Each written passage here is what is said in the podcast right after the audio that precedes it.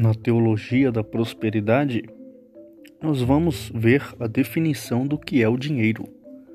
Também vamos ver a psicologia do dinheiro, o homem e o dinheiro. O dinheiro é um mal? Isso é uma pergunta. Também nós vamos ver o dinheiro e o reino de Deus. Qual a ligação? O dinheiro na Bíblia existe algumas coisas. O dinheiro na Igreja Apostólica? Sim. A quem pertence o dinheiro? Outro tema. O dinheiro e felicidade. A cultura do consumismo também nós vamos ver. Nós vamos ver o que é dívida a respeito. A Bíblia e as dívidas, ela vai falar a respeito disso, livrando-se das dívidas.